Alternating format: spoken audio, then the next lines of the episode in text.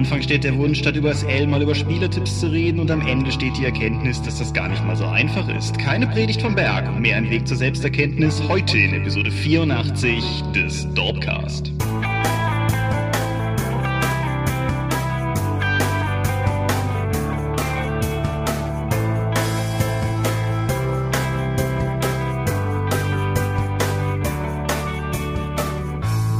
Hi und herzlich willkommen zu Episode 84 des Dorpcast. Einmal mehr haben wir uns hier versammelt, um über Rollenspiele zu reden und Dinge, die damit zu tun haben. Wenn ich wir sage, dann meine ich zum einen dich. Michael Scorpio Mingas, guten Abend. Und zum anderen mich, Thomas Michalski. Hoi. Und worüber reden wir heute? Spielertipps. Also ganz bewusst nicht Tipps für den Spielleiter, sondern für die Spieler am Spieltisch. Spiel, Spiel, Spiel. Spiel, Spiel. Ja, wir nennen dieses Thema intern auch, hatten wir das nicht schon? Aber wir sind äh, uns verhältnismäßig sicher, dass wir da noch nicht drüber geredet haben. Also sicher mal im Zuge einer Folge irgendwie. Aber ja, zudem ist das auch der Arbeitstitel für eigentlich jede Episode. Das ist natürlich auch richtig, ja. Gut. Das gesagt habend, ein paar Dinge vorweg, wie immer. Fangen wir mal vorne an. Wie ihr gemerkt habt, ist äh, eine Menge Zeit ins Land gegangen, inklusive der Feenkorn und Mystics of Mana ist noch nicht da, auch die Regel Beta ist noch nicht da. Der Grund, das ist jetzt so ein Corporate-Ding, aber der Grund ist, dass wir uns mehr Zeit nehmen wollen. Ähm, ja, ist aber auch einfach so. Also wir, wir sind mit dem, wo wir sind, noch nicht zufrieden genug, um es auf die Welt loszulassen. Und da wir Dinge lieber gut statt heute machen, so wie Lektorate, die machen wir auch immer später. Nee. Nach Veröffentlichung, ja, also es wäre ganz, es wäre insgesamt einfacher, wenn wir die 5 halt unverändert benutzen würden. Allerdings ist mir nach wie vor das Magiesystem eigentlich zu aufgeblasen für das, was wir mit Mystics of Mana eigentlich erreichen wollen. Deswegen gibt es weniger Zauber, die sind so eher vom Umfang und von dem Selbstausgestaltungsgrad eher in dem Niveau von Savage Worlds angesiedelt und ein Mana-Punkte-System, weil das auch besser zu der Vorlage passt. Genau. Und das kostet halt am meisten Zeit, genauso wie die Anpassungen der Klassen an unsere Bedürfnisse. Genau, es wird halt nur drei Klassen geben, die in der ersten Arbeitsphase der Junge, das Mädchen und das Ding hießen, aber faktisch eher der Kämpfer, die Magierin und das Streuner Schurkengerät darstellen. Also kann auch ein Magier, kann auch eine Kämpferin sein. Klar, ne, aber es ist halt das, das äh, klassische Vorbild, was uns halt da im Kopf rumspukt. Wir, was wir haben mittlerweile, die dritte Person von uns beiden sozusagen ist fleißig. Melanie ist mit dem Artwork fertig. Wir haben vor, auf jeden Fall im Laufe des Wochenendes des Vergangenen haben wir die letzten fehlenden Elus bekommen. Jetzt müssten halt nur noch wir liefern. Genau. Und naja, wir können ja auch was von dem crazy Patreon Money dann auch noch auf weitere Elus schmeißen, je nachdem, wie umfangreich das Buch dann am Ende tatsächlich wird. Genau. Und spätestens wenn unser gedankliches zweites Buch, ich meine, reden wir nicht von Dingen, die, die noch fern sind, aber dann, also es soll ja ein Monsterhandbuch kommen und mehr Geld für Monsterhandbücher bedeutet mehr Bilder von Viechern und mehr Viecher, Bilder in Monsterbüchern macht bessere Monsterbücher, meiner Meinung nach. Yay. Zweites Storp-Update, wie euch sicherlich aufgefallen ist, ist Suicide Squad gekommen und gegangen und das analog dazu erscheinen sollende Abenteuer Das Borons-Kommando von Markus ist ebenfalls nicht da. Warum? In erster Linie, weil sein PC kaputt ist. Das ist ein total langweiliger und profaner und trauriger und nah an der 100 meiner Hausaufgaben gefressen gelegener Grund, ist aber halt einfach so. Und solange er gerade auch damit beschäftigt ist, auch noch umzuziehen, was halt auch einfach Priorität hat, ist da halt auch einfach nicht die Zeit, die Muße, das Geld da, um irgendwie den PC sinnvoll zu ersetzen wird alles kommen, schiebt sich halt alles ein bisschen. Ihr kennt uns ja. Was nach wie vor halbwegs gedanklich im Plan ist, ist mein für rund gegen Weihnachten geplantes eigenes DSA-Abenteuer, aber das liegt unter anderem deshalb im Plan, weil der Plan momentan immer noch Konzeptionsphase vorsieht. Mal gucken, wie das klappt, wenn ich es tatsächlich schreibe. Schreiben. Hm, wenn, wenn du nichts mehr in Sachen Dorp hast? Nee. Schreiben. Die VG Wort hat getagt und ich wollte an dieser Stelle hier nur sozusagen ein kurzes Update reinwerfen. Ich will das nicht sonderlich groß bewerten oder im Detail diskutieren. Das das können andere besser als wir, zumal wir ja beide, wie neulich schon mal dargestellt, von der VG Wort nicht betroffen sind. Aber die VG Wort hat getagt, um über die Ausschüttung und Ausschüttungsmechanismen der Gelder zu sprechen. Zur Erinnerung oder für Leute, die da nicht darauf gestoßen sind. Es ist faktisch so, dass die VG Wort bisher Geld, das sie eingenommen hat, ein wenig wie die GEMA bei der Musik, nur halt für Textproduzenten, zu gleichen Teilen an die Autoren und die Verlage ausgeschüttet hat. Da ist jetzt aber die Europäische Union gekommen in verschiedenen Instanzen und hat gesagt, nein, nein, nein, nein, das geht an den Urheber, also an den Autor, nix Verlag. Das löst zum einen wilde Lobbyarbeit seitens der Verlags- und ähm, also seitens der Verlagsszene und des äh, Börsenverbandes der deutschen Buchbranche aus.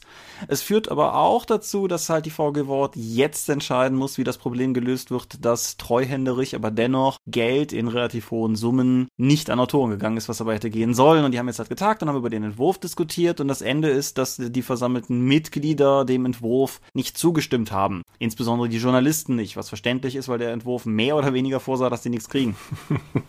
das Spannende daran ist, dass die VG Wort keinerlei Modell hat, wie es jetzt weitergehen soll, wenn ich das richtig verstanden habe. Also es gibt gar keinen, gar keinen Modus operandi, was im Falle eines Neins bei dieser Abstimmung hätte passieren sollen. Ich verlinke ein oder zwei Artikel darunter. Es gibt einen oder gab einen Artikel in der FAZ, der sehr pro VG-Wort-Position bezogen hat und es gab einen Artikel in dem Blog über Medien, der da sehr gegenteilig versucht hat, nein, nicht, nicht mal gegenteilig, weil er versucht hat, ein, ein geschlosseneres, gesamteres Bild zu zeichnen. Ich verlinke einfach mal beide drunter, einfach weil wir hier so viel über Bücher und Bücher machen und Verlagsbranche und so reden, das ein sehr aktuelles Thema ist, aber ich nicht das Gefühl habe, dass, wenn man nicht involviert ist, man zwangsläufig mitkriegt, was da gerade abgeht. Das ist aber durchaus mitkriegswert, weil das ist auf jeden Fall eine Sauerei. Es ist nur jedem selbst zu überlassen, aus welcher Perspektive er da eine sieht. Jo. So, dann noch ein Thema vom Thema und da nähern wir uns aber auch langsam der Medienschau. Herr Mingers, was sind die Inda-Gefährten? Die Inda-Gefährten ist eine Tolkien-AG an einem Aachener Gymnasium. Es ist sogar die, wie, Sie glauben, deutschlandweit einzige Tolkien-AG. Das kann ich mir gut vorstellen. Wie dem auch sei, ein, der, ein dortiger Lehrer hat sich als großer Tolkien-Begeisterter, der auch seine Doktorarbeit über Tolkien geschrieben hat, es nicht nehmen lassen, dann die Schüler ebenfalls zu begeistern für eben mit, alles, was mit um Mittelerde zu tun hat. Da das ja ein relativ rollenspielaffines Thema ist, haben wir auch, nicht nur wir, sondern ähm, auch andere Rollenspieler Rollenspielverlage damals in ihre erste AG-Zeitung äh, Werbung investiert. Das heißt, die äh, Erebor, die, das Magazin, was sie rausbringen, die erste Ausgabe hatte Werbung von Pegasus, von Prometheus Games, von Ulysses Spiele. Da waren also alle gut vertreten, weil das, äh, ich glaube, die gesamte deutsche Rollenspielszene im Verlagswesen auch cool fand und das unterstützen wollte. So, es ist inzwischen auch eine zweite Ausgabe rausgekommen, die man sogar lesen kann, weil es ist halt ein Schülerprojekt und die erste Ausgabe hatte noch so ein paar Probleme mit äh, Kontrast. Also da waren Bilder im Hintergrund und der Text davor war nicht ganz so gut zu lesen. Wobei man an dieser Stelle ganz klar sagen muss, dass, also ich meine, wir sind Kinder der es 90er. Es sieht verflucht weiß, gut aus. Genau, also, also, klar, das Lesbarkeitsproblem war da, aber ich weiß, mh. wie hm. die Schülerzeitung ausgesehen hat, die ich damals mit rausgegeben habe. Und das ist ein Vergleich zwischen professioneller Illustrierter und Kirchenblättchen, wobei der Erebor ganz klar die Illustrierte ist und unsere die Kirchen das Kirchenblättchen, wie auch immer. Naja, äh, gut, es hat sich in den letzten 20 Jahren ja auch einiges in Sachen Desktop-Publishing getan, aber nichtsdestotrotz bringt dir das beste Programm nicht, wenn du es nicht bedienen kannst. Mhm. Und sowohl die Texte wie auch die ganze Aufmachung des, dieses, dieser Schülerzeitung von dieser AG sind wirklich bemerkenswert. Sie haben es für die zweite Ausgabe, die rausgekommen ist, dann auch geschafft, äh, eine eigene Titelillustration zu bekommen von einem erschlagenen Drachen und einer daran äh, lehnenden, rauchenden Elfe, die richtig cool ist. Mhm. Und ich bin mal gespannt, wie es im dritten Heft dann aussehen wird, das ja auch in Planung ist. Das weißt du relativ gut, weil... Genau, ich war heute, als wir das aufzeichnen, das ist der Dienstag der Woche vor Erscheinen dieser Episode, war war ich im Inder-Gymnasium in Aachen für ein gutes Stündchen, um der versammelten Tolkien AG Rede und Antwort zu stehen über, ja, eigentlich alles, was mit Rollenspiel zu tun hat. Es ging ein bisschen darum, wie Rollenspiele gemacht werden. Es ging ein bisschen mehr darum, wie soll ich das sagen, was eigentlich genau wir alles so machen. Aber es ging auch sehr viel um Fragen, die mutmaßlich auch einfach junge Menschen in dem Alter mehr bewegen. Also zum Beispiel, ob wir als Verlag Massively Multiplayer Online Roleplaying Games als Konkurrenz sehen. Äh, so ein bisschen wie das früher war, Rollenspieler zu sein im Vergleich zu heute, was sich durch das Internet geändert hat. Dinge, die wir auch im Dorpcast hier und da schon mal gestreift haben. So etwas in der Art halt. Und ja, wir haben ein gutes Stündchen geredet geredet. Ich hatte ein paar Bücher aus eigenem Haus äh, mit dabei, damit man so ein bisschen drin blättern konnte. Also eigenes Haus in dem Fall Ulysses, nicht dort. Und ja, war, denke ich, relativ cool. Es gibt einen winzig kleinen Artikel mit einem angehängten Foto online und das eigentliche Interview wird dann halt eben in der Erebor Nummer 3 erscheinen. Genau, wir hatten denen auch mal so jede Menge Passfinder-Material zugeschickt, damit sie mal spielen können und das scheint sich ja äh, sehr, sehr verselbstständigt zu haben, dass da jetzt halt an der Schule jede Menge Leute Pathfinder auch zocken. Und gegebenenfalls auch noch andere Rollenspiele rein. Zwei Impressionen, die ich vielleicht von daraus einfach noch mitgeben kann. Zum einen fand ich es ziemlich cool, dass, also einfach so von, von dem Eindruck her, dass es war dann halt irgendwie auch die achte Stunde vorbei, an dem Zeitpunkt, als auch unser Gespräch vorbei war. Und dann sagte halt der Lehrer zu den Schülern und denkt nächste Woche dran, dass ihr eure Pathfinder-Sachen mitbringt. Wie abgefahren ist denn das? Also das, das fand ich auf jeden Fall gehoben cool. Und äh, das andere, was mir ein Schüler da erzählt hat, war, sie hatten halt auch diese Projektwoche und es ist wohl irgendwie ein Projekt in der Projektwoche nicht zustande gekommen, weshalb auch der Lehrer des nicht zustande gekommenen Projektes mit in dieses Rollenspielprojekt mit reingeraten ist. Und so begab es sich, dass dieser Lehrer, der wohl eher so ein harter Knochen, strenger Lehrertyp zu sein scheint, Spieler war in einer von einem Schüler geleiteten Runde. Awesome. Und er meinte, es hätte gar nicht lange gedauert, da hätte er sich genauso benommen wie alle anderen am Tisch. Und frei zitiert bis zu dem Punkt, wo er Max mit einer Fackel beworfen hat. Sehr schön. Und ja, also das habe ich, hab ich auch da schon gesagt, das ist, das ist total geil. Aber ich finde, es zeigt halt auch die, eine große Kraft und Stärke vom Rollenspiel, dass halt auch sehr unterschiedliche Leute, wenn sie denn nur Bock haben, das miteinander gemeinsam zu tun, das problemlos machen können. Selbst wenn die Hintergründe ja krass anders schon, also noch andersigerer wow, Germanistikstudium lohnt sich, äh, an, stärker voneinander abweichen könnten als bei denen halt. Gut. Ja. So. Ja, ein, ein, ein letztes noch, das geht aber in einem Satz, dann kommen wir zur Medienschau. Liebe Hörer, kleiner Aufruf an euch. Ich befinde mich momentan auf der Suche nach einer guten Tasche zum Transport von Rollenspielbüchern zu Runden, weil meine aus dem Leim geht. Versuche auf Social Media mich zu erkundigen, was Leute da so benutzen, waren erfolglos. Aber ihr seid die coolen Dorpcast-Hörer. Falls ihr mir einen bevorzugt Messenger-Bag empfehlen könnt, der irgendwie hält und jetzt sagt mir, weist mich nicht auf den Bag of Holding hin, der sieht so interessant aus, aber kostet genauso viel Porto wie Produkt. Dementsprechend, falls jemand einen guten Tipp hat, nehme ich gerne entgegen. So, und damit kommen wir jetzt zur Medienschau. Sein, du hast einen Tipp für mich. Nein. Ja, also ich würde alles von Deuter empfehlen äh, an Rucksäcken, aber ich weiß nicht, ob sie einen Messenger-Bag haben. Deuter haben Messenger-Bag, den hatte ich sogar die Tage schon in der Hand. Ich bin noch ein bisschen hin und her gerissen, ob der alle die, all das erfüllt, was ich mir davon wünsche, aber der ist tatsächlich auch in der sehr engen Auswahl. Gut, Medienschau, magst du anfangen? Ja, ich habe noch die zweite und dritte Staffel von Defiance gesehen, mhm. dieser Science-Fiction-Serie vom Science-Fiction-Channel. Boah, das ist auch schon derbe lang her, dass du davon erzählt hast, oder? Ja, die erste Staffel ist relativ lange her, aber ich habe jetzt inzwischen Zeit bei Amazon Prime. Katsching eben auch entdeckt, dass es die zweite und dritte gab. Was heißt jetzt? Das ist schon Wochen oder Monate her, dass ich das jetzt gesehen habe, aber ich dachte, ich rede mal drüber. Die zweite Staffel, ja, worum geht's? Äh, insgesamt passiert, glaube ich, ein bisschen wenig dafür, dass man eigentlich am Ende der ersten Staffel so eine Art Technologiegöttin erweckt hat, die nun im Körper der Tochter des Protagonisten lebt. Wobei das nicht mehr so stimmt, denn die Aufmerksamkeit der Serie verschiebt sich eher zu der Verbrecherfamilie Tar. Das sind diese weißhäutigen, elfenartigen Aliens, mhm die, also die, wie heißen die Alien? Äh, Kastitaner. Ich habe das auf Deutsch geschaut, also ich weiß nicht, wie es im Original war. Der Metaplot, der mit der ersten Staffel angefangen wurde, bleibt eher im Hintergrund und es geht eher darum, was sich die Figuren gegenseitig antun und wie die darauf reagieren. Das ist zwar insgesamt sehr soapig, nur halt mit Aliens, hat mir aber trotzdem gut gefallen, auch wenn halt der, das Meta-Element weggefallen ist. Es, die zweite Staffel wirkt ein bisschen so, als hätte es einen Autorenstreik gegeben. Es kommen halt viele Figuren aus der ersten Staffel wieder, deren Geschichte eigentlich erzählt war. Die werden dann eben rausgeholt und mal schnell getötet, um irgendeinen Punkt zu setzen. So, das war so insgesamt die zweite Staffel. In der dritten Staffel sterben dann mal richtig viele Leute.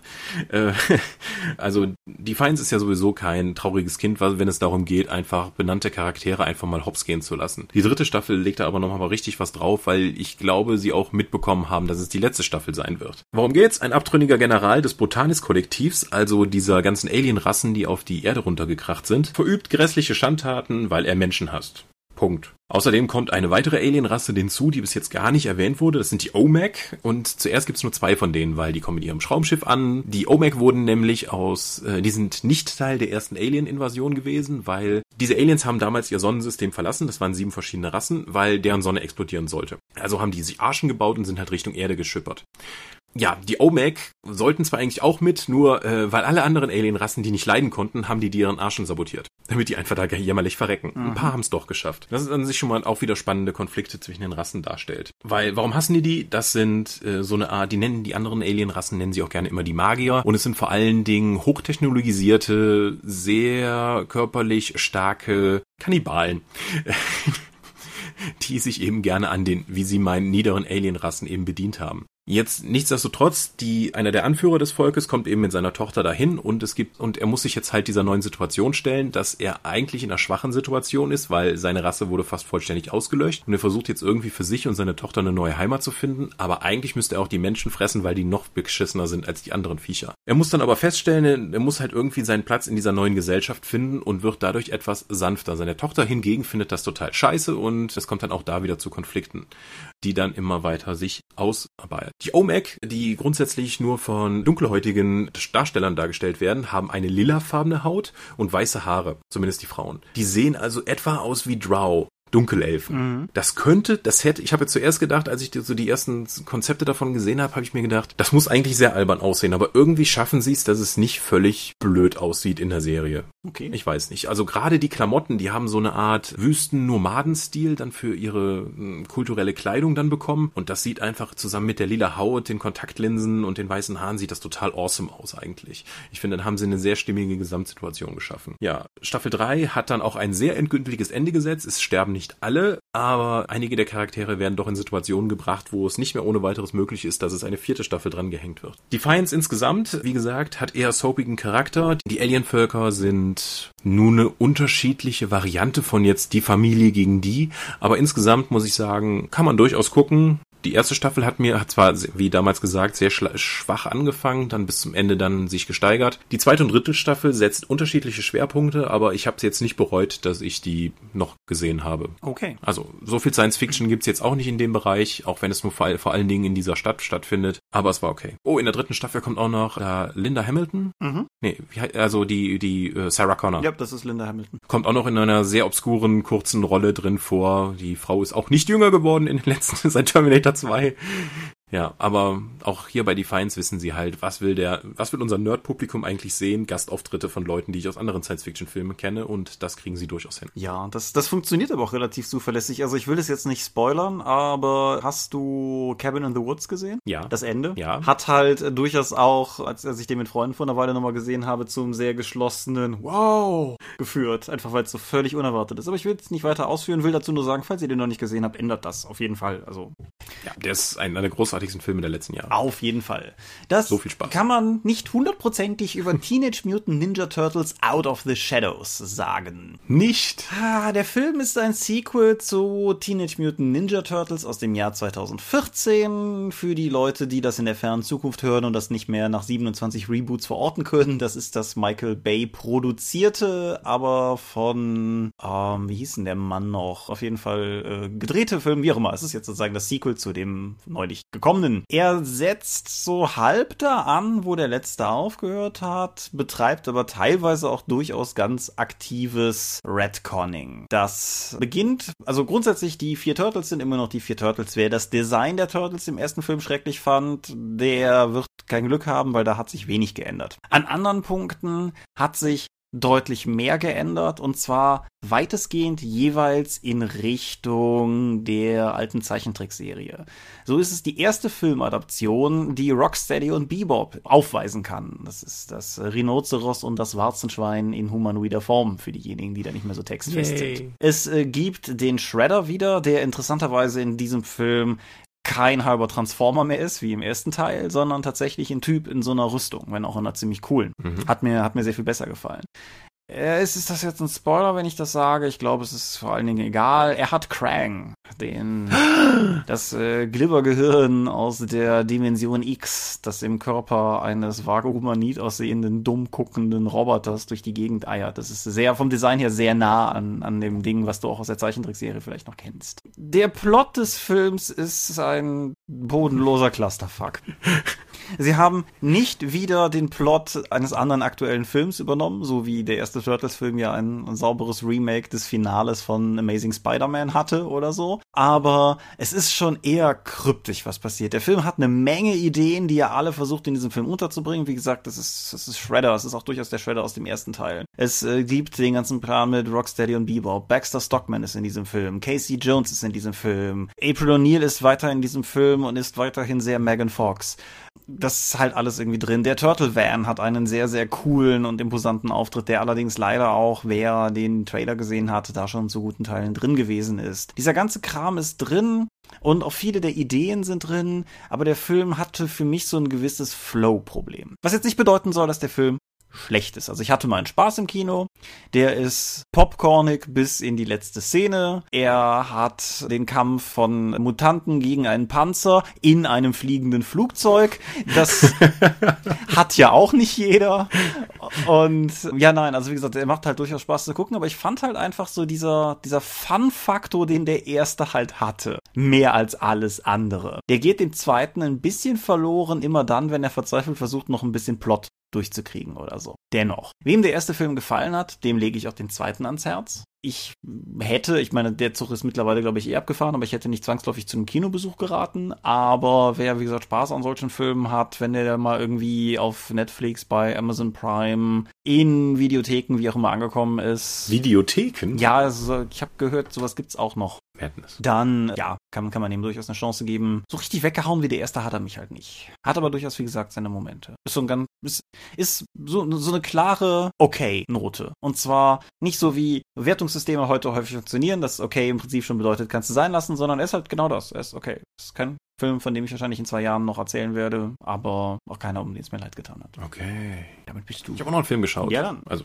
mehrere. Uh, Summer Wars. Das ist jetzt trotz des martialischen Titels ein Studio Ghibli-Film. Okay. Ist der dir untergekommen? Nein, überhaupt nicht. Der ist von 2009 und es dreht sich um Familie und Social Media und KIs. Ja, worum geht's? Ein Mädel lädt einen Jungen ein, äh, doch bitte sie zu ihrer Familienfeier zu begleiten und sie würde ihn auch dafür bezahlen, weil das schafft sie alleine nicht. Vor Ort äh, stellt sie ihn dann vor die etwas schwierige Situation und sagt allen, äh, sagt der Großmutter, zu dessen Geburtstag sie ja rübergefahren sind, das wäre ihr Freund und ihr Verlobter, was er bis dato gar nicht wusste und dann in einer schwierigen Situation kommt, dann plötzlich mit dieser Familie aneinander zu geraten. In diesem Hintergrund des Films gibt es halt ein Social Media Network, wo eigentlich jeder sein persönliches Profil mit allem verknüpft hat und deswegen auch so eine Art Super Facebook. Du hast also nicht nur dein Social Media Profil, wo du Fotos postest, sondern darüber wird auch deine Arbeit geregelt, deine Steuern, deine Steuererklärung wird darüber weitergegeben. Das ist also super vernetzt. Was passiert nun da weiter? Innerhalb dieses Super Social Media Netzwerkes geht eine KI amok, die äh, jede Menge Accounts klaut und damit anfängt, dann Schindluder zu treiben, wie das ganze Verkehrssystem lahmzulegen, Wasserleitungen zum Bersten zu bringen, den Strom abzuschalten. Und irgendwie haben die Leute, hat, hat sowohl der Junge, der angeblich den Code dafür geknackt hat, um der KI das überhaupt zu ermöglichen, wie auch andere Familienmitglieder haben damit etwas zu tun. Und im Verlauf des Films müssen jetzt halt äh, familiäre Konflikte überwinden und auch diese KI dann zu besiegen zu können oder beziehungsweise erstmal gegen sie kämpfen zu können. Was jetzt erstmal nach einer ein bisschen abgefahrenen, aber nichtsdestotrotz sonderlich komplexen Story klingt, wird durch die Studio Ghibli-artige ähm, Verknüpfung von interessanten Charakteren, die einfach liebevoll erzählt werden und die deren Erzählstränge ineinander greifen, wirklich, wirklich sehenswert. Jetzt ist die Darstellung des Social Media mit ihren Avataren, mit wo denn jeder da mit seinem Aufklapp-Handy dann eben in diese virtuelle Welt gehen kann, um da eben Dinge zu tun, wirkt im Jahr 2016 ein bisschen antiquiert, aber grundsätzlich immer noch. Der, die, was mich vor allen Dingen an dem Film fasziniert hat, ist halt die Kombination aus einer Familiengeschichte, die um diese Matriarchin der Großmutter dann darum gebaut ist und diesen Konflikt mit der KI, die eigentlich ganz Japan da betrifft und wie das dann miteinander verknüpft ist und dann zu einem Finale kommt, wo äh, was durchaus tragische Elemente hat, aber auch sehr viele schöne. Also insgesamt ein total toller Film, der mich wirklich mitgenommen hat und den ich vorher auch gar nicht auf dem Schirm hatte. Spannend. Mhm. Ein Studio Ghibli-Film über Social Media, der uns total entgangen ist. Das ist sehr seltsam. Ja, ich habe gerade mal nachgeguckt, während, während du sprachst, der ist halt nicht von Miyazaki, dem, dem Ghibli-Mastermind sozusagen. Mhm. Ich vermute, dass es damit zusammenhängt. Ich habe jetzt den, den Wikipedia-Artikel nicht quer gelesen, aber das ist so ein bisschen wie das Studio Ghibli Erdsee-Ding. Ich weiß, dass das da draußen ist, ich weiß, dass es existiert, aber es ist halt einfach keiner von den großen Miyazakis und insofern ist der, hat es irgendwie nie so richtig auf mein Radar geschafft. Nee, aber, aber Summer Wars klingt interessant. Ist der äh, irgendwo zu haben? Ich habe den bei einer Freundin auf DVD geschaut. Ich weiß nicht, wo der sonst zu haben ist. Also es war mal nicht Amazon Prime. Katsching. Ich äh, spule das dann rückwärts ab oder so. ja, nie gut. Ich habe auch noch einen Film gesehen. Oh mein Gott. Qualitativ hochwertiges Kino. Ich hatte das letztes Mal ja schon versprochen. Film, über den man mal so richtig nachdenken muss. Ich habe Deep Blue Sea geschaut. Uh, ein High-Film. Ja, ein High-Film. Und zwar einer aus... Ein Highlight. genau. Und der, der, der tut weh, der, der zieht so richtig nach. Nein, Deep Blue Sea ist schon älter, der Film ist von 99 und es ist die Geschichte einer, einer Forschungsstation, die versuchen, Krankheiten zu heilen, indem sie ihnen mit Material begegnen, das sie aus äh, inoffiziell genetisch veränderten Haien entnehmen. Ja. Und der Finanzier der ganzen Geschichte, gespielt von einer der typischsten Besetzungen für einen reichen Multimillionär, auf die ich auch gekommen würde, nämlich Samuel L. Jackson. Mhm. Ähm, also die, dieser Millionär besichtigt die Anlage Anlage noch einmal, weil das ist dieser Moment. Also entweder er dreht das Geld ab oder sie schaffen es an diesem einen Event jetzt äh, ihr, ihr Heilmittel gegen Alzheimer zu finden. Und ja, im, im Zuge dessen kommt es natürlich, wie es kommen musste. Die Haie sind offensichtlich intelligenter, als das irgendjemand anders bisher geahnt hat. Sie kommen frei und dann, ja, macht der Film etwas, was ich in einem Hai-Genre irgendwie etwas irritierend finde, weil er verwandelt sich in so eine Art Geisterhaus- bzw. Slasher-Film. Aufgrund von Gründen des Plots beginnt diese Forschungsstation draußen auf dem Meer halt auch zu versinken, was bedeutet, dass gute Teile davon ganz oder halb mit Wasser gefüllt sind, was den Haien die Möglichkeit gibt, alienartig im Prinzip überall aufzutauchen. Und genauso funktioniert der Film halt auch. Es ist einer dieser Closed Room, die Gruppe der Protagonisten wird immer kleiner, weil das große böse Monster immer mal wieder einen erwischt Filme. Und damit hatte ich nicht gerechnet, muss ich sagen. Womit ich auch nicht gerechnet hatte, war die Besetzung des Films. Zum einen gibt es Thomas Jane, für mich immer noch einer der coolsten hm. Punisher-Darsteller, die ich irgendwo bis jetzt habe sehen können. Äh, auf jeden Fall Thomas Jane spielt den, wie soll ich das denn sagen, den High-Dompteur? Nein, den, den, den, den Typen, den es in so Filmen immer gibt, der gut mit den Tieren kann. Die Rolle, die Chris Pratt zum Beispiel in Jurassic World spielt, ist halt hier. Der Haiflüsterer? Der Haiflüsterer, das ist gut, ja, das ist ziemlich gut. LL Cool J spielt den schwarzen Koch der Anlage, der ähm, irritierend lange durchhält und einen guten Teil des Films damit ver verbringt, in halb mit Wasser gefüllten, haiverseuchten Gebieten seinen Papagei zu suchen.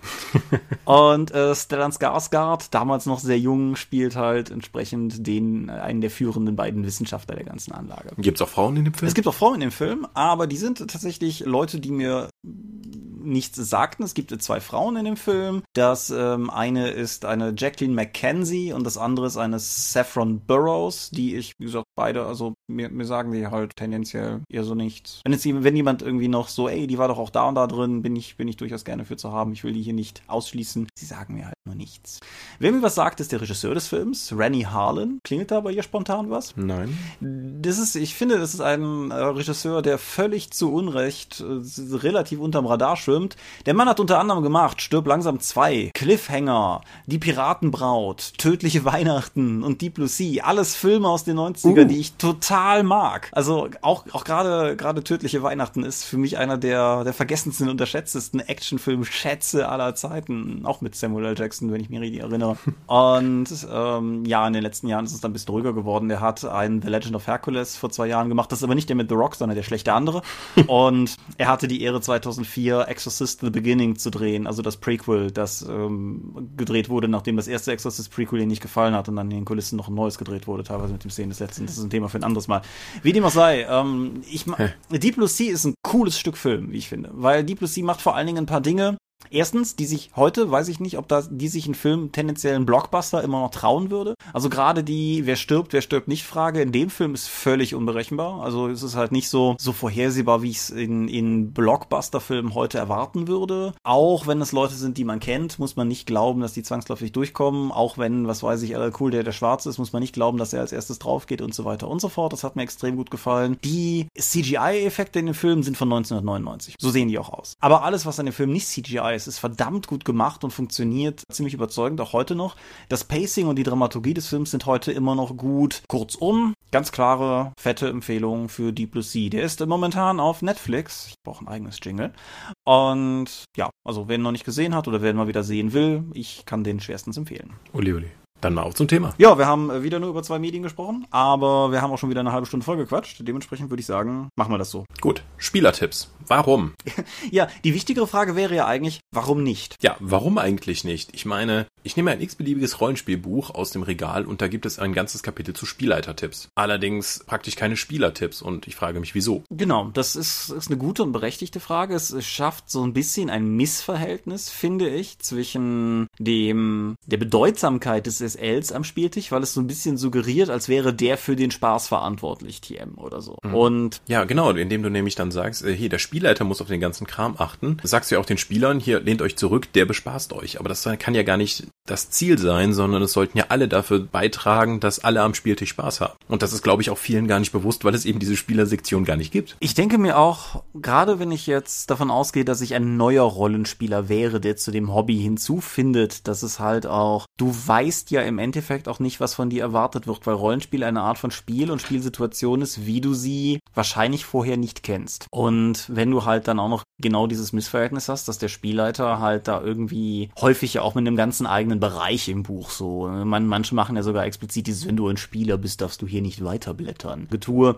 das schafft halt eine, eine suggerierte Vormachtstellung des Spielleiters, die effektiv ja einfach nicht gegeben ist oder sein sollte. Also er ist zumindest der Entscheider, wenn es irgendwie zu Streitigkeiten kommt und äh, er bestimmt halt, was alle Spieler sehen. Das gibt ihm schon eine stärkere Position innerhalb der Gruppe, aber nichtsdestotrotz sind für das Spielerlebnis ja alle Spieler zuständig, alle Leute am Tisch zuständig. Ja, ich würde sogar einschränken, was du gerade gesagt hast. Ich glaube, wir meinen dann das Gleiche, aber der Spielleiter, natürlich entscheidet er in spielrelevanten Streitfragen. Aber ich habe es halt auch schon zu häufig gesehen, auch auf Cons oder so, wenn du mit Leuten sprichst, dass der Spielleiter häufig auch so ein bisschen der, der Gruppenonkel insgesamt ist, der halt irgendwie bei, bei allen Streitereien, auch sozialer Natur in der Runde plötzlich irgendwie von dem erwartet wird, so ein bisschen lehrermäßig, dass er da eingreifen soll. Und das ist ja völliger Unfug. Ich gehe einfach mal davon aus, dass in der Regel die Rollenspielrunde sich aus einem Haufen Volljähriger oder zumindest aus einem Haufen Gleichaltriger zusammensetzt. Und keiner von denen ist König, nur weil er hinter dem ollen Schirm sitzt oder vielleicht eine auf hat. Naja, aber die äh, Position des Spielleiters wird ja auch dadurch oft bestimmt, dass eben beim Spielleiter gespielt wird. Das gibt ihm ja auch nochmal eine ganz andere Situation, wenn du ein Gast in seinem Haus bist. Habe ich tatsächlich bisher so aktiv nie drüber nachgedacht. Ist das so, dass häufig ja. beim Spielleiter gespielt wird? Ich denke ja. Ich bin da, ich, ich, ich wohne halt seit 2003 in verschiedenen Wohnungen in Aachen und die waren fast alle immer klein. Deshalb war ich selten der Gastgeber, auch wenn ich viel geleitet habe. Andererseits bei Runden von Leuten, deren Wohnung groß genug ist und die Spielleiter sind, war es meistens so. Ja, ist eine interessante Frage. Frage an die Hörer. Ist, ist das so? Ich, ich weiß es tatsächlich ehrlich nicht. Ich glaube nämlich auch, dass, aus der Position, dass du eben beim Spielleiter dann auch noch Gast bist, diese Rolle, diese, dieses Gefälle von, äh, er hat halt den höheren Platz innerhalb der Gruppe inne, dann nochmal gestärkt wird, weil wenn du nicht ein komplettes Arschloch bist, möchtest du auch deinem Gastgeber nicht jetzt irgendwie von Bug fahren.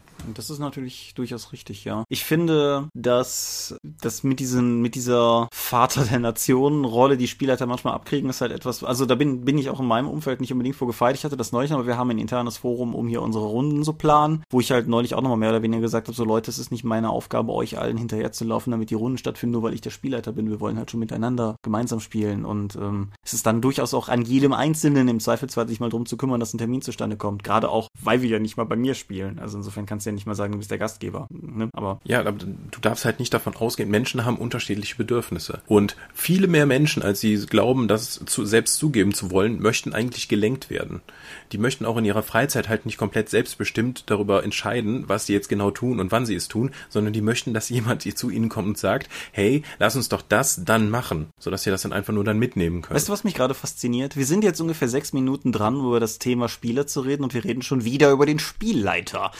Ja, der ist halt auch Teil, der ist ja auch Spieler. Aber wir wollten ja gezielt Tipps eigentlich für den Spieler sammeln. Und ich glaube, so etwas wie, wie ich eben schon erwähnt habe, wenn du beim Spielleiter oder wenn du zu Gast bist, benimm dich einfach nicht wie ein Arschloch. Und ich glaube, das ist erstmal die wichtigste Regel, die man jedem am Spieltisch mitgeben kann. Wie sagte schon Will Wheaton, don't be a dick. So als Erzgrundregel für das gemeinsame Spiel. Für das gemeinsame Zusammenleben wäre das manchmal wirklich, wirklich hilfreich. Ja, das ist aber durchaus richtig. Das betrifft natürlich auch den Spielleiter. Gerade wenn man unterstellt, dass er in einer mächtigeren Position ist, gilt es natürlich auch, das nicht auszunutzen und nicht irgendwie selektiv einen bestimmten Spieler zu dissen oder so. Oder einen anderen zu befördern oder all die anderen Varianten, die es halt so gibt. Aber, aber lassen wir das mal außen vor. Gehen wir einfach mal davon aus, dass Leute am Tisch sitzen, sich zusammengefunden haben, um gemeinsam irgendwie Rollenspiel zu spielen, dann finde ich, ergibt sich aus dem Don't Be Addicting ein spezifischeres Element, das ich auf jeden Fall genannt haben möchte, nämlich das große Themenfeld von Hör zu und schweig auch mal. Ich finde, was, mhm. was, ja, etwas, was, von dem ich mir wünschen würde, dass es häufig aktiver befördert würde, ist eine Variante von aktivem Zuhören. Dass ich auch, selbst wenn mein Charakter vielleicht mal nicht Teil der Szene ist, in der Grundtendenz, ich kann hier immer mal auch Handy irgendwie, was weiß ich, E-Mails nachgucken oder so, aber dass ich in der Grundtendenz mein Interesse trotzdem aufs Spiel richte. Dass ich nicht gedanklich ausklinke ab dem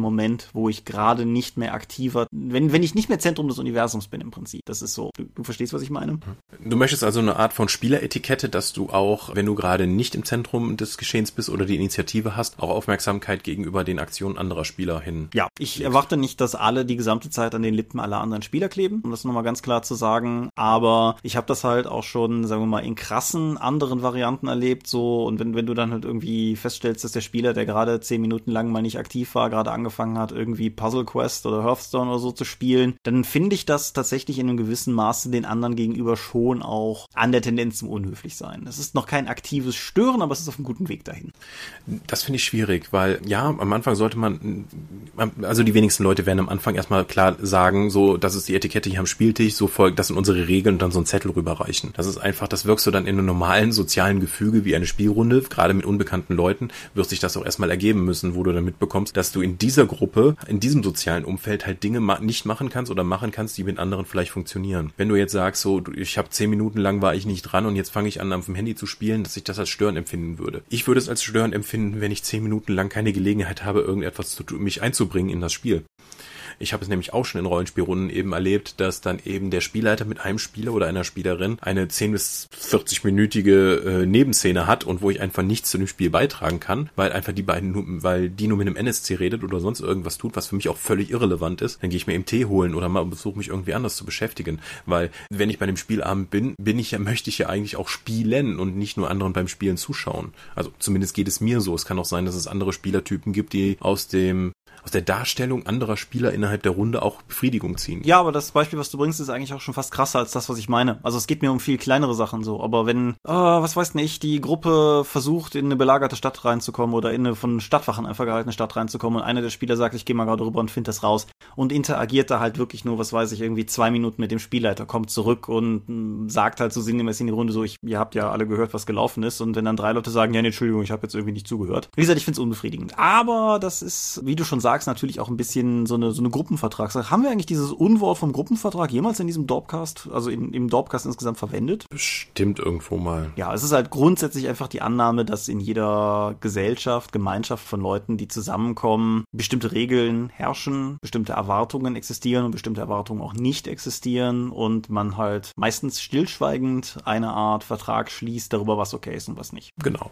Das ist meistens sowieso durch unsere Gesellschaft vorgegeben. Wenn jetzt also zum Rollenspielabend kommt und dein Gastgeber ist nackt, dann würdest du sagen, hm, Darüber haben wir am Anfang nicht direkt gesprochen, aber ich würde sagen, das verletzt jetzt so ein bisschen den Gesellschaftsvertrag von äh, ich trage eine Hose, wenn ich andere Leute treffe. Das ist ein schönes Beispiel, aber ja, klar, genau. Und äh, ja, da fällt das mit Sicherheit auch unter. Aber gut, war jetzt vielleicht auch ein sehr zwischen uns beiden potenziell sehr polarisierendes Einstiegsthema hinein oder so. Was wäre denn so das Erste, was du Leuten mit auf den Weg geben wollen würdest? Seid vorbereitet.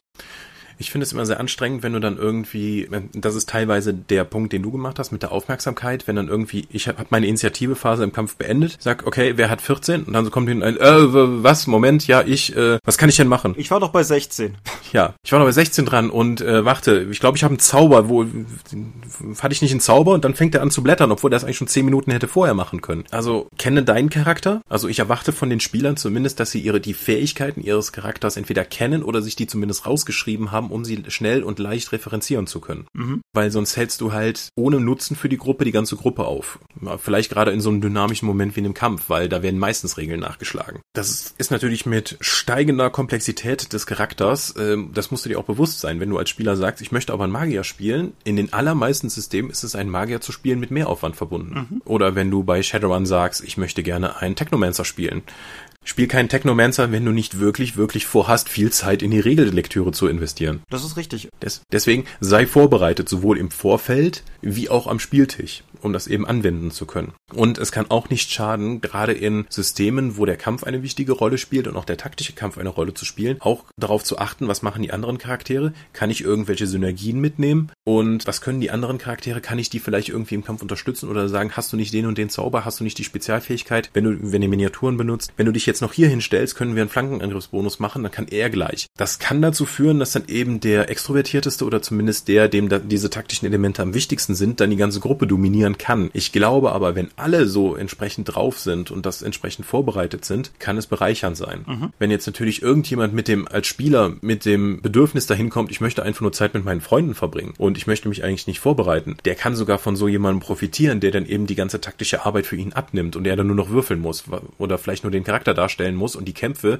die für den Spieler dann äh, anstrengend sind, dann von jemand anderen übernommen werden. Klar, das, das ist auf jeden Fall richtig. Ich finde lustig, dass du im Prinzip fast den gleichen Punkt bringst wie ich nur in der regelbezogenen Variante, wo ich die erzählbezogene Variante habe, weil im Kern ist es, glaube ich, das Gleiche, was ich auch meinte. So, auch so Situationen, wie gesagt, mit der Initiative ist ein gutes Beispiel oder so, wenn du Kampf hast, das heißt, die Gruppe hat zwei Gegner und einer ist gerade erschlagen worden und der nächste Spieler, der dran ist, fragt mich völlig ernsthaft, wie viel stehen noch? Wo ich mir einfach denke, so, hast du, hast du überhaupt, mhm. bist, bist, du, bist du anwesend? Hast, hast du zugehört, was gerade passiert ist? So, weil, also ich meine, es ist ja, es ist ja, wie gesagt, völlig okay. Nur manchmal frage ich mich halt wirklich einfach, wo die, wo die Leute gedanklich sind. Was mich jetzt viel strenger klingen lässt, möglicherweise, als ich am Spieltisch bin. Das ist halt einfach nur, wie gesagt, so eine Frage, die mir einfach dann durch den Kopf geht. Ich habe jetzt gedacht, dass du stärker auf die Narration oder die Story der Geschichte eingehst, dass die Spieler sich darauf vorbereiten sollen. Wenn die jetzt halt zum dritten Spielabend hintereinander fragen, so, puh, geh nochmal zu dem Arzt. Wie hieß der nochmal? Das ist euer Hauptauftraggeber und der heißt so und so. Würdest du das als Problem empfinden oder würdest du dann als Spielleiter eher sagen, so, hm, die haben sich den Namen immer noch nicht gemerkt. Irgendetwas habe ich mit dem Charakter falsch gemacht. Der ist irgendwie nicht interessant genug, dass er bei denen kleben bleibt. Mm, mir, Wo siehst du das Problem? Mir ist, mir ist wichtiger, dass die Leute wissen, dass der Charakter noch existiert. Mm. Also meine Hunter-Kampagne zum Beispiel hatte einen etwas dubiosen Arzt, den die Gruppe regelmäßig aufgesucht hat, um das Beispiel einfach mal zu nehmen. Der Mann hieß halt Montesquieu hm. und der war halt durchaus in der Lage, sie zusammenzuflicken. Sie waren sich nie so ganz sicher, warum er ihnen eigentlich hilft und was eigentlich sein Deal des Ganzen ist und so weiter. Und jeder in der Gruppe wusste, wer das ist. Die Hälfte der Gruppe hatte bis zum nächsten Mal wieder vergessen, dass der Montesquieu hieß. Meistens hieß er irgendwie französisch, aber das, was mir entgegengeworfen wurde, war variantenreich. aber das hat ja. mir gereicht, weil sie wussten ja, wer es ist und worum es geht. Das ist für mich, wie gesagt, völlig in Ordnung. Wenn, wenn aber natürlich beim Shadowrun in der dritten Runde, also in, in der dritten Sitzung mich jemand fragt, wer eigentlich nochmal hier Johnson ist, das wäre halt schon so ein Punkt, wo ich dann auch wieder eher meine Zweifel hätte. Wobei es natürlich auch immer darauf ankommt, wie häufig spielt ihr. Klar. Wobei das vielleicht damit auch verbunden durchaus so eine Sache ist, weniger dogmatisch, wobei nichts, was ich hier sage, wirklich dogmatisch gemeint ist, aber noch ein bisschen zurückgenommen. Aber ich persönlich würde empfehlen, dass sich Leute Notizen machen. Mhm. Ich selber habe ein Gedächtnis wie ein Sie. Einer in der Gruppe oder alle? Ist mir fast egal. Mindestens einer. Aber ich persönlich mhm. mache mir häufig, also auch in Runden, wo ich nicht der primäre Notator bin, mache ich mir gerne einfach Notizen für genauso Sachen. Wenn mir Montesquieu als NSC wichtig ist, wenn ich Spieler wäre, dann will ich zumindest irgendwo in meinen Unterlagen diesen Namen haben. Wenn es nur mein Anspruch an mich selber ist, dass ich mir nicht die Blöße geben muss, den Spielleiter nochmal zu fragen, wie zur Hölle der nochmal heißt. Aber umgekehrt auch, dass wenn der Spielleiter vielleicht nochmal einen Namen fallen lässt und alle diesen, ah, Moment mal, den kennen wir doch, den Namen, Impuls haben, dass ich eine Chance habe, das überhaupt noch nachzugucken. Gerade wenn wir nicht so häufig spielen. Mhm. Was mir auch noch ein wichtiger Punkt ist für Spieler, sei zuverlässig. Wenn du, ich meine, jedem kommt mal was dazwischen. Wenn aber dein Spieler, äh, wenn jetzt ein Spieler in der Gruppe halt zum dritten Mal in Folge halt ohne Ankündigung nicht dabei ist, hält er halt die ganze Gruppe zurück, weil man entweder, also wir hatten es auch schon Runden, okay, wir fangen um 19 Uhr an, um 19.20 Uhr schreibt dann mal jemand eine SMS an den Spieler und der meinte, ah, da klappt heute nicht. Mhm. Wir hätten auch schon seit 20 Minuten spielen können oder vielleicht seit einer halben Stunde, weil wir alle früher da waren. Ja, das ist halt doof. Oder wir säßen gar nicht hier, weil wir jetzt zu wenig sind und wir wären halt gerade genug gewesen, wenn mhm. du gekommen wärst. Ja klar, ne, das ist, also nicht, nicht du, Scorp, ne, aber wie auch immer. Also du, du bist da ja tatsächlich sehr, sehr vorbildlich immer wieder gewesen. Aber. Danke. Bitte. Das nennt sich Lob. Ja, es ja, ist schwierig. Äh, nein, aber sehe seh ich auch so es ist ja auch, also ich persönlich, ich habe ja nicht mal wirklich ein Problem damit, wenn Leuten am selben Tag noch was dazwischen kommt. Da bin ich selbst manchmal ein ganz guter Kandidat für. Mhm. Früher noch mehr als heute. Aber sagt wenigstens vorher Bescheid. Lasst mich nicht euch anrufen oder lasst nicht eure Leute euch anrufen, um dann sagen zu müssen, dass ihr nicht könnt, weil das ist für alle Beteiligten irgendwie frustrierend und uncool. Wir haben auch eine Runde, wo einer der Beteiligten für die Runde immer kocht und für den ist es halt auch durchaus cool zu wissen, ob mhm. sechs oder drei Leute nachher am Tisch sitzen werden. Mhm. Und insofern, für all sowas ist es halt schon definitiv definitiv. Ja, Verlässlichkeit ist dahingehend auf jeden Fall cool. Das gleiche gilt auch, ich habe das eben mit dem Terminabsprachending angesprochen. Ich find's immer cool, wenn andere Leute auch eine gewisse Initiative zeigen beim Planen von Sitzungsterminen. Wenn man jeden Donnerstag spielt oder jeden zweiten Donnerstag, dann ist das natürlich weniger ein Problem, aber wenn man so Runden hat wie viele von meinen, die durch die ganze Woche hüpfen, ein, ein Lied, das ich seit langem singe, ist, wenn du sagst, ich kann da nicht, sag doch, ich kann da nicht, aber da und da könnte ich. Das verkürzt uns den Schritt, dass ich danach nicht fragen muss, aber wann könntest du denn dann? Das ja. Ich bin ja ein großer Freund von fixen Terminen, dass wir sagen, wir treffen uns alle zwei Wochen oder einmal im Monat immer zu dem Punkt, sodass jemand auch schon weiter damit dann diese Termine eintragen kann, um zu planen. Wenn du halt immer sagst, äh, wann treffen wir uns das nächste Mal, ach, da müssen wir halt mal schauen, dauert es halt immer ewig, bis du nächstes Mal einen Termin gefunden hast. Ist richtig, aber ist bei uns halt teilweise einfach nicht machbar. Also das ist halt, das ja. funktioniert halt einfach nicht. Was aber tatsächlich auch vielleicht noch so ein Tipp wäre, aber das sind eigentlich mehr generische Gruppentipps als Spielertipps in dem Sinne, aber womit ich sehr gut fahre in letzter Zeit, ist die Termine am Ende der jeweiligen Sitzung auszumachen und nicht danach online. Wenn ja, genau. Nicht auseinandergehen, bevor man nicht einen neuen Termin hat. Ja, und in diesem Sinne, Leute, bringt doch euren Kalender einfach mit. Die meisten haben sowas im Ja, die meisten. Handy. Und einer ist dann immer da und sagt, nee, ich habe meinen Kalender nicht dabei, sorry, kann ich euch morgen sagen. Und das ist halt, mhm. ja, wie auch immer. So. Aber, um mal wieder viel mehr zum Spiel zurückzukommen, etwas, was mir die Tage nochmal so durch den Kopf ging, was aber auch so ein bisschen in, an dieser Allmachtstellung des Spielleiters rüttelt. Pacing in der Sitzung und Pacing am Spieltisch ist auch Spielersache. Mhm. Ich finde, es wird häufig unterschätzt, wie viel Einfluss auch ein Spieler darauf hat, wie flott oder langsam eine Sitzung vorangeht. Oder die Spieler in ihrer Gesamtheit haben. Das kann in beide Richtungen gehen. Also beispielsweise, akutes Beispiel hier unsere Trade of Cthulhu Runde. Wir hatten eine Schiffsüberfahrt und Spielleiter meinte, im Abenteuer hätte er so vermutet, dass diese Überfahrt vielleicht eine Viertelstunde oder so am Tisch einnehmen würde. Halt einfach so Exposition. Wir haben das eine gesamte Sitzung lang gemacht. Niemand am Tisch hat sich gelangweilt, inklusive des Spielleiters. Aber es lag halt einfach an der Initiative mhm. der Spieler, mit wirklich jedem Heinzel auf diesem Boot interagieren zu wollen und keine Fußmatte nicht umgedreht zu haben oder so. Hätten wir nicht machen müssen, hat jetzt ähm, das Abenteuer, hat den primären Plot des Abenteuers nicht bereichert, aber unser Spiel bereichert und es kam halt komplett von den Spielern aus. Mhm. Das funktioniert ja sehr gut, weil die Spieler müssen halt dafür sorgen, dass alle in der Gruppe Spieler Spaß haben. Und wenn das, das Gruppenziel eben ohne Gruppenvertrag jetzt äh, einfach so sich ergeben hat, dass alle Spieler halt daran Spaß haben, die NSC NSCs zu bequatschen, dann ist es ja gut. Genau. Aber wie gesagt, das ist halt ein, ein Einfluss, den man nicht unbedingt unterschätzen sollte. Geht aber natürlich in beide Richtungen. Wenn ich als Spielleiter der Meinung bin, dass es nicht flott genug vorangeht, habe ich immer im Zweifelsfall die Möglichkeit zu sagen, so und am nächsten Morgen dann. Um, um das so ein bisschen zu beschleunigen. Und umgekehrt kann ich aber auch als Spieler möglicherweise Dinge einfach abkürzen. Entweder indem ich es Meta einfach anspreche, so, hör mal hier, willst du das ausspielen oder können wir einfach sagen, ich bringe dem die Flasche zurück, was auch immer. Ne? Das geht ja durchaus auch. Genauso wie ich halt Interaktionen als Spieler mit anderen Spielern mehr oder weniger elaboriert machen kann. Ich kann halt sagen, ich komme zu dir und sag dir, was passiert ist, oder ich kann halt hingehen und sag, Hammer, du glaubst nicht, was eben passiert ist. Mhm. Das ist halt, und es ist halt auch, wir erzählen ja gemeinsam eine Geschichte. Auch die regellastigen Püppchenschubser, Pen-and-Paper-Spieler erzählen ja letztendlich eine Geschichte mit dem, was sie da tun. Und wie jede Geschichte hat sie eine Dramaturgie. Mit dem Unterschied, dass beim Pen-and-Paper Paper tatsächlich in einem gewissen Maße alle am Tisch Dramaturgen sind. Was cool ist, mhm. weil es jedem Einzelnen die Möglichkeit gibt, ein bisschen Einfluss darauf zu nehmen. Auch durch Elemente, die man selber halt einbringt, die vielleicht vorher in dieser Form gar nicht mehr Abenteuer existiert haben. Aber sich das bewusst zu machen und aktiv zu benutzen, zum Wohl, zum Spaß aller Beteiligten, ich finde, das ist etwas, was, ja, was einfach gefördert gehört.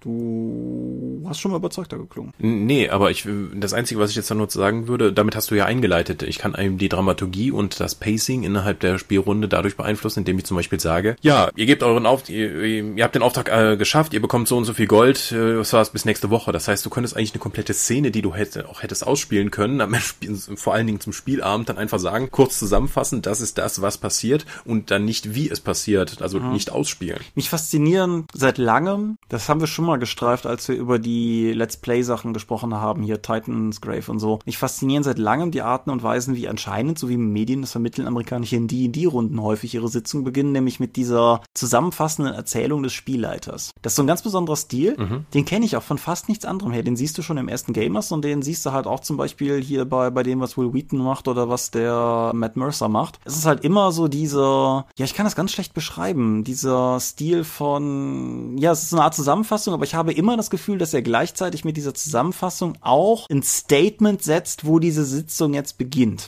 Du überspringst halt die Warmwärmphase. Du kommst ja halt direkt in Media Res. Du musst jetzt halt nicht so, ähm, ihr seid jetzt in der Stadt, was macht ihr? Das kann ja dann völlig zerfasern, indem du dann einfach sagst, ihr seid in die Stadt gekommen, weil ihr einem Auftrag folgt von. Das heißt, äh, eine komplette Phase, die du die Spieler halt frei laufen lässt und die völlig das Abenteuer zerfasern könnte, weil auch die Spieler vielleicht gar nicht wissen, was ihre Optionen in dieser Stadt sind, überspringst du und du kannst direkt in die Handlungsphase kommen, weil sie einen Auftrag haben. Ja. Wie ich auch nie wieder bei Shadowrun, nie wieder den Weg zum Johnson ausspielen möchte, sondern äh, wenn überhaupt, wenn wir nicht sowieso schon mit dem Auftrag beginnen, weil hast du schon mal ein Shadowrun-Abenteuer erlebt, wo jemand dann gesagt hat, so, nö, da mache ich nicht mit, finde ich doof. Und dann, was, gehe ich wieder nach Hause? Deswegen, du nimmst den Auftrag an. Du könntest Shadowrun eigentlich auch ab Beginn, ab mit eben mit der Zusammenfassung, ihr habt den Auftrag angenommen, das. Mhm. Du sparst dir halt, glaube ich, je nach, habe ich auch schon erlebt, eine komplette Sitzung, in der du tatsächlich spielen kannst, als einfach nur sich darauf vorzubereiten, dass du bald etwas spielen wirst. Es beraubt dich natürlich der Freiheit, aber da musst du dann wieder Gruppenvertrag und so. Was ist innerhalb der Gruppe gewünscht? Möchten sie das, äh, möchten sie Sie die Auftragsbestätigung ausspielen? Möchten Sie vielleicht noch verhandeln? Haben Sie weitere Rückfragen, die du sonst nicht hast? Das kann für die taktischen Aspekte, wie kann ich mich auf das Abenteuer vorbereiten, sinnvoll sein. Für die Dramaturgie ist es vermutlich besser, dass du sie tatsächlich direkt mit dem fertigen Auftrag dann losschickst, damit sie direkt in die Handlungsphase ja, und kommen. wie gesagt, das ist tendenziell eine, eine Kraft, die auch Spielern innewohnt in einer anderen Variante. Das hängt ja schon alleine damit zusammen, das weiß ich, die Gruppe hat sich getrennt, um in dieser gerade genannten Stadt eben nicht zusammengefasst, sondern jeder für sich Dinge zu tun. Und dann kommt halt der Punkt, wo der Spielleiter sich zu dir wendet und fragt, was machst du? Und dann hast du im Endeffekt zwei diametrale Möglichkeiten. Nämlich du kannst halt sagen, jo, ich gehe und kauf mir eine Lampe. Oder du beginnst es halt interaktiv auszuspielen. Und die meisten Spielleiter, die ich kenne, beißen an. Also wenn du den, wenn du denen halt die Metafassung bietest, sofern die nicht irgendetwas haben, was die im Zuge dieser Szenen vielleicht tatsächlich einbringen wollen, was zum Abenteuer gehört, wird dir, wenn dir die wenigsten Spielleiter sowas sagen wie, ja komm, jetzt lass uns das mal ausspielen. Und umgekehrt genauso, wenn du halt einen Spielleiter an interagierst, äh, kenne ich die wenigsten, die dann blocken. Also die gucken halt zumindest mal, wohin das geht. Ich würde sogar noch metamäßiger fragen mit, hast du noch irgendwas anderes vor, außer dem Ding zu kaufen? Ansonsten würde ich das mhm. jetzt nicht ausspielen. Das, das, ist, das ist ein anderer Punkt, den du quasi damit schon aufmachst, nämlich kommuniziert. Also auch Meta. Mhm. Aber du, du hast ihn gerade schon gestreift, also insofern kannst du das auch gerne einfach weiter.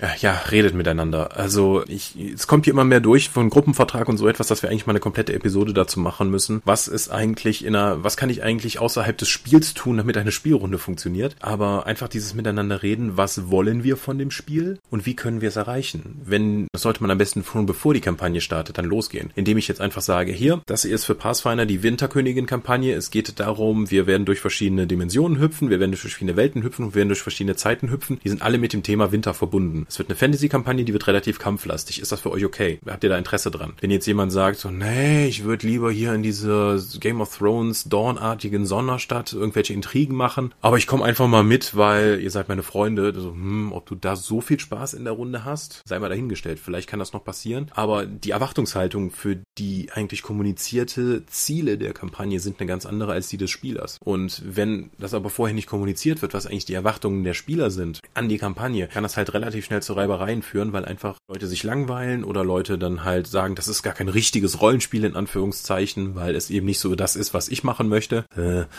deswegen redet miteinander. Ja, auf, auf jeden Fall, ja. Und gebt einander auch Feedback. Also sowohl an den Spielleiter als auch möglicherweise an andere Spieler. Also muss jetzt nicht sozusagen jedes Mal eine, eine positive Rückmeldung gegeben werden, wenn ein Spieler was Tolles macht, aber ich finde, man kann halt durchaus auch einfach mal sagen, so, ich finde es cool, was du da und da gemacht hast. Oder aber ich finde es halt irgendwie immer so ein bisschen störend, wenn du, was ich denn, das Einkaufen auf dem Markt jedes Mal ausspielen musst. Musst du das machen oder so. Das einfach, mhm.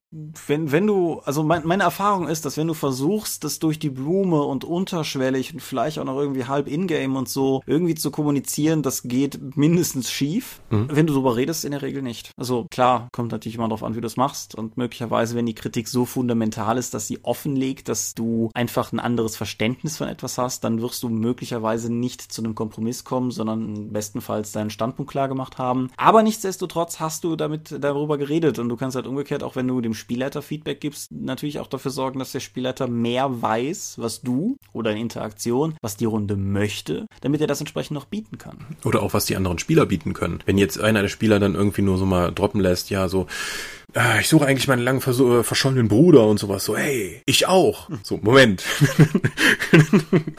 da kann man doch was draus machen. Fate, oder zumindest bei dem Malmsturm-Regelwerk damals, war es ja sehr schön, dass du halt für jeden der, jeder der Charaktere hatte einen Verknüpfungspunkt mit einem der anderen Charaktere. Sodass du dann einmal reihum dann eben gesagt hast, okay, der Charakter rechts von mir ist halt, mit dem habe ich damals das gemacht. Und der dessen Charakter rechts von dem Charakter hat denn das und das, sodass du auch eine ganze Gruppendynamik hast. Das musst du auch dann als Spieler, das wird der Spielleiter dir nicht sagen, was da passiert, sondern jeder Spieler muss mit einem anderen reden, um eine Verknüpfungspunkte zwischen den Charakteren zu finden. Mhm. Das ist schon. Ja, aber es ist auch durchaus, also Numenera macht das ja zum Beispiel auch, hatten wir ja neulich noch in irgendeinem Kontext mal gestreift, dass halt jedes mindestens irgendeine Verbindung gibt. Manche von denen sind sehr explizit und direkt und manche sind halt auch eher so ein bisschen kryptisch. Also, was weiß ich, der bei uns in der Gruppe, der die Schwerkraft beherrscht als äh, coole Kraft, hat halt eine Person in der Gruppe neulich mal durchaus versehen beinahe umgebracht, dadurch, dass er sie halt ähm, ja, Schwerkraft beherrscht hat und sie halt irgendwie sehr tief gestürzt ist. Das ist halt auf einem anderen Niveau als das Beispiel, was ich neulich schon mal gebracht habe, dass eine Person in der Gruppe in der Lage ist, den Werwolfartigen Charakter aus seinem Wolfsein wieder rauszuholen, wenn er selbst die Kontrolle verliert. Aber dennoch schafft es halt eine hm. Dynamik.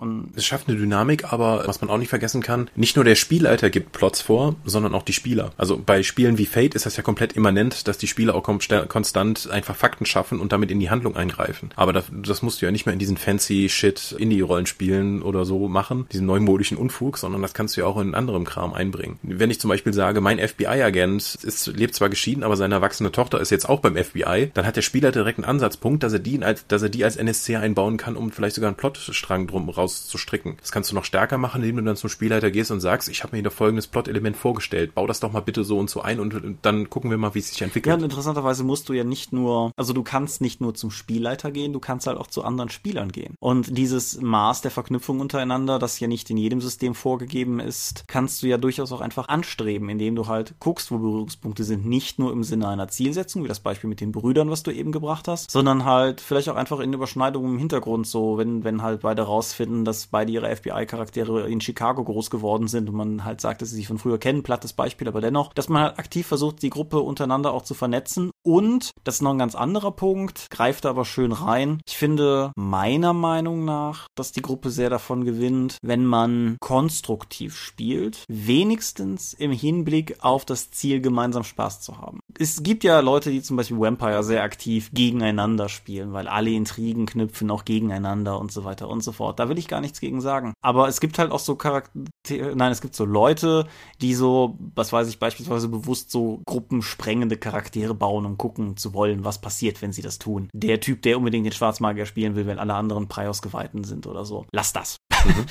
Also, das, da, da hat doch keiner was von gehabt. Das mag vielleicht in dem Moment dem einen oder anderen irgendwie einen Kick geben. Das ist ein Impuls, den ich auch nicht nachvollziehen kann, aber scheint ja so zu sein, aber mittelfristig macht es das Spiel nicht besser. Das ist vor allen Dingen sehr viel stärker in Menschen drin, wenn die 14 oder 15 Jahre alt sind. Mhm. Aber das wird später dann, glaube ich, besser. Aber nichtsdestotrotz gibt es solche Trollallüren. Also da muss man dann aber auch vorher mit den anderen Spielern halt drüber sprechen, ob jetzt eben hier, das wird, wenn du jetzt sagst, das möchte, äh, das wird zu Konflikten führen, findet ihr das interessant oder ist euch das zu krass? Oder eben, wie wir es damals gemacht haben, ich bin ein Schwarzmäger, ich erschlag dich. Ja, das ist kein spannender Konflikt. Mhm. Es gibt auch noch ganze Kampagnentypen und Spieltypen, die du nur spielen kannst, wenn die Spieler sehr aktiv halt das Spiel vorgeben. Und der Spieler Spielleiter dann nur noch wie ein Computer dann den Input der Spieler dann wieder zurückspeist. Mhm. Alle Sandbox-Kampagnen. Sandbox-Kampagnen funktionieren nur, wenn du sehr aktive Spieler hast, die aus sich heraus und aus der Motivation ihrer Charaktere heraus handeln können. In der Sandbox-Kampagne sitzt nirgendwo jemand in einer kleinen oder sehr eher selten jemand in einer Ecke und wartet darauf, dass irgendwelche Helden vorbeikommen, damit er ihnen einen Auftrag geben kann. In der Sandbox-Kampagne müssen die Spieler losziehen und sagen, so, hm, ich habe hier ein Gerücht gehört, dass es hier irgendwie eine verschüttete Bergwerk geben würde, wo äh, irgendwie andere Helden drin umgekommen sind, die viel besseren Loot haben als wir. Lass uns da doch mal hingehen. Dann muss der Spielleiter eben dann entsprechend mit der Vorbereitung der Sandbox dann sagen, okay, so sieht das hier aus. Aber er wird den, wird in der Sandbox-Kampagne wird es nicht funktionieren, dass der Spielleiter dann hinkommt und dann sagt, habt ihr eigentlich schon gehört, dass es da hinten diese Mine gibt? Die Spieler müssen sich halt drum bemühen. Und das ist wie zum Beispiel jetzt Fracked Empire, für das ja auch bald das Crowdfunding bei uns startet. Das Spiel ist komplett darauf ausgelegt, dass du langfristige Kampagnen machst und Sandbox. Mhm. Das ist halt der Fokus des Spiels, dass du eben rausgehst, neue Technologien findest. Es gibt, du kannst wirklich einen Wissenschaftler in diesem Spiel spielen und dann eben nach und nach Forschung betreiben, dadurch dann Prestige bekommen, dass du dann einsetzen kannst, um Ressourcen, das Schiff zu verbessern oder sonst irgendwas oder Waffen zu modifizieren oder eben neue Technologien tatsächlich zu haben. Das funktioniert nur, wenn der Spieler sagt, ich möchte jetzt eigentlich auf diesen Planeten und gucken, ob es da irgendwas Neues gibt. Auch diese Entdeckungslust, die uns auch als Jugendliche, glaube ich, im Rollenspiel sehr angetrieben hat, wo ich eben kein Buch gelesen habe, sondern ich einfach über den nächsten Hügel gegangen bin, weil ich wissen möchte, was dahinter ist. Und diese Motivation ist, muss halt vom Spieler ausgehen. Ich kann dir keinen Spielleiter aufdrücken. Das ist auch noch ein interessanter Aspekt, was ich auch auf jeden Fall noch semi-dogmatisch, wie den Rest hier auch irgendwie formulieren wollte, ist, baut Charaktere mit einer Ambition ein. Mit Zielen. Genau. Das, es muss nicht mal ein konkretes Ziel sein, aber baut begeisterungsfähige Charaktere. Baut Charaktere, von denen ihr euch vorstellen könnt, dass wenn sie ein, ein inciting Incident, wie man so sagt, irgendwo finden, dass sie dann tatsächlich, die dann auch Feuer und Flamme sind und der Sache hinterhergehen. Keiner hat was von einem Cthulhu-Charakter, der merkt, dass mit der Welt was nicht in Ordnung ist und der daraufhin beschließt, sich irgendwie auf eine einsame Hütte im Wald zurückzuziehen und die Menschheit ihrem Untergang zu überlassen. Du brauchst einen Charakter, der dann auch sagt, okay, dann tun wir doch was dran. Vielleicht hat er keinen Erfolg, mhm. bei Cthulhu, aber er hat halt zumindest den Antrieb, was daran zu ändern. Und das gilt halt für andere Systeme genauso. Charaktere, die damit glücklich sind, in der garetischen Bürokratie irgendwo ihren Platz als kleines Rädchen zu finden. Ja, Mai kann man machen, aber das sind schlechte Charaktere für eine Abenteuerkampagne. Da brauchst du halt halt schon Leute, die sagen, mhm. was? Der kleine Pfiffi vom Alrik ist gestohlen worden, den holen wir wieder. Und die dann halt auch einfach bereit für dich sind, ins Abenteuer loszuziehen. Und es gibt Probleme bei der Rübenernte. Ich werde sofort einschreiten und den Bauern helfen.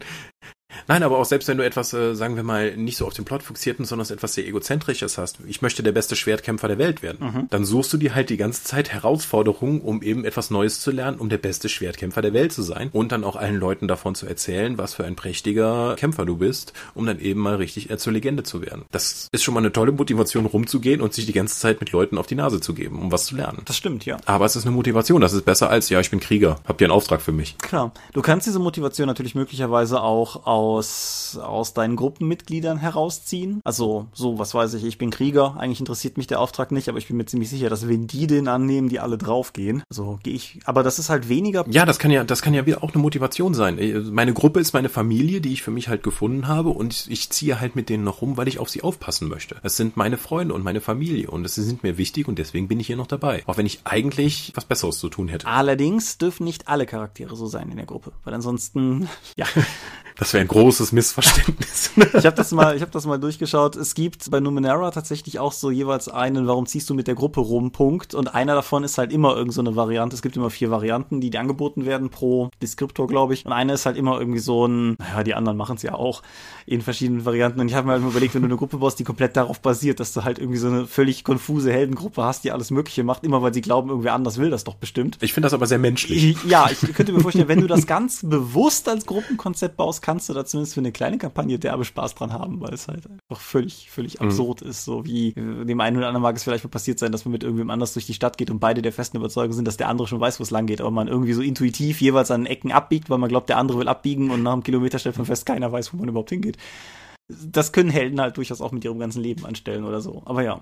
Was mir allerdings auffällt im Zuge dieser Folge, ist vielleicht hinführend zu der Antwort auf die Frage, warum es eigentlich nicht Spielertipps gibt. Ich finde es sehr viel schwieriger. Ich finde Spielleiter. Findest du oder fehlt uns da einfach nur die Erfahrung, weil wir jetzt eben seit 30 Jahren Bücher finden, in denen Spielleitertipps drin sind, aber fast nie Spielertipps? Möglicherweise, also ich glaube, es macht keinen Unterschied für das, worauf ich hin will. Also ja, du hast recht, daran kann das liegen. Nein, die Sache ist halt nur, Spielleitertipps sind halt häufig so Moderatorentipps. Guck, dass jeder seine fünf 15 Minuten Ruhm pro Sitzung hat. Guck, mhm. dass die Gruppe irgendwie vorankommt. Guck, dass der Plot nicht ins Stocken kommt. Guck, dass die Leute immer was haben, wo sie weitermachen können. Also Kram halt. Wohingegen halt die Sachen, die wir jetzt heute hier skizziert haben, wild durch alles von Basisetikette bis hin zu Figurengestaltung, wie du sie normalerweise halt bei literarischen Werken konzeptionieren würdest, umfasst. Ist aber, finde ich, sehr viel schwieriger ist, das mit einem roten Faden sozusagen zusammenzuschnüren, als das beim Spielleiter ist. Nichts, wo ich jetzt sozusagen eine Lösung, Punkt oder eine Konsequenz rausziehen würde, aber einfach eine Beobachtung, die ich sozusagen. Vielleicht wäre es sinnvoller, wenn es kein Spielleiterkapitel gäbe, sondern es ein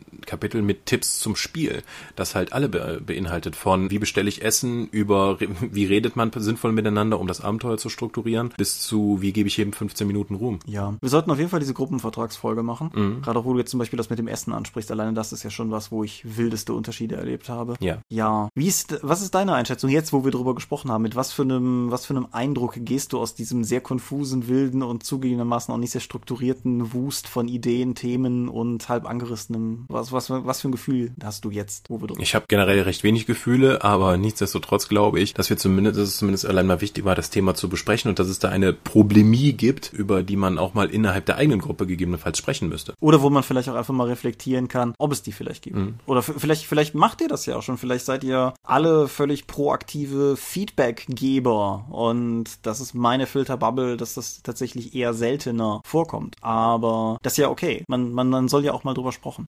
Sprechen, ja. Geht mal in euch, lasst einfach mal so zehn Minuten nach Ende der Episode einfach nochmal die Stille auf euch wirken und denkt nach, wie das auf euch ist. Ja, nehmt dann einen Redestein und schmeißt ihn Thomas an den Kopf oder schreibt in die Kommentare, was ja. ihr Also ich finde, es ist ein spannendes Thema. Es ist jetzt tatsächlich halt ein, ein sehr weites Thema, klassisches Dorpcast-Phänomen. Ich denke, der Gruppenvertrag ist eine gute Eingrenzung, eine erste Eingrenzung, um einen Teil davon nochmal enger zu beleuchten. Habt ihr andere Aspekte, von denen ihr meint, dass wir da mal genauer drüber reden sollten? Sei es zum Beispiel diese Charakterkonzepte Konzeptionierungssache? Seid ihr, habt ihr persönlich irgendwelche Regeln, die wir nicht angesprochen haben? Werdet ihr Fuchsteufelswild, wenn Leute nicht ihre eigenen Würfel mit zum Spiel bringen? Wie geht ihr mit Leuten um, die ihren Charakterbogen mal wieder vergessen haben? Sowas halt. Oder sammelt bei euch in der Runde, aber das ist schon wieder eher so eine Gruppenvertragssache, wo die Charaktere gelagert werden oder nicht. Ja. Ich sehe schon, diese Folge werden wir machen müssen. Ich denke, wir haben für heute auf jeden Fall mindestens die Zeit ausgeschöpft, wenn noch nicht das Thema. Und ja, hast du noch irgendwas? Nein. Hervorragend. Auch diese Woche, beziehungsweise auch diese Episode wollen wir uns gerne wieder bei unseren Patrons bedanken, die uns ermöglichen, neue Mikros zu kaufen, Xbox-Controller zu veruntreuen und äh, viele andere Dinge, Illustrationen für kommende Downloads zu schaffen oder was uns sonst noch einfällt. Vielen Dank. Genau. Besonders hervorgehoben sollen wie immer die sein, die das Dob One Ziel gewählt haben. Das sind jene, die das angeklickt haben und uns monatlich 5 Dollar geben. Zu dem Zeitpunkt, an dem wir das hier aufzeichnen, sind unsere Dob Ones Tobias Kronert, Dorifer, Andy Elsner, Heinrich, Michael L. Jägers, Moritz Melem, Mofte, Orkenspalter TV, Jens Schönheim, Alexander Schendi, Olovil Stein, Tunnelorn.net, Technosmurf, Teichdragon, Jens Wollmertshäuser, Xeledon und Marco Zimmermann. Vielen Dank. Dankeschön. Und wir haben sogar noch einen Sermon für euch. Wir haben noch einen Sermon. Den gibt's gratis für alle. Wie auch den Cast. Ja. Wir sind die Dorp. Uns gibt's gratis online unter www.die-dorp.de. Ihr könnt das folgen per RSS-Feed oder via ASP-Blogs.de. Ihr könnt es abonnieren via iTunes. Wir freuen uns über gute Bewertungen. Wir haben Accounts bei Facebook, bei Google, bei YouTube und bei Twitter. Die Dorp geht an Tom. Mit Seelenworte geht an mich. Seelenworte ist auch der Name meines Blogs und meines Instagram-Accounts. Wir haben die Drakon, die kleine und sympathische Pen Paper Convention in der Eifel. Die hat derzeit keinen Termin, aber eine Website unter drakon.de. Wir sind Patreon finanziert. Da haben wir gerade schon drüber gesprochen. Vielen Dank fürs Zuhören. Wir hören uns in zwei Wochen wieder. Bis denn. Adios. Adieu und ciao, ciao.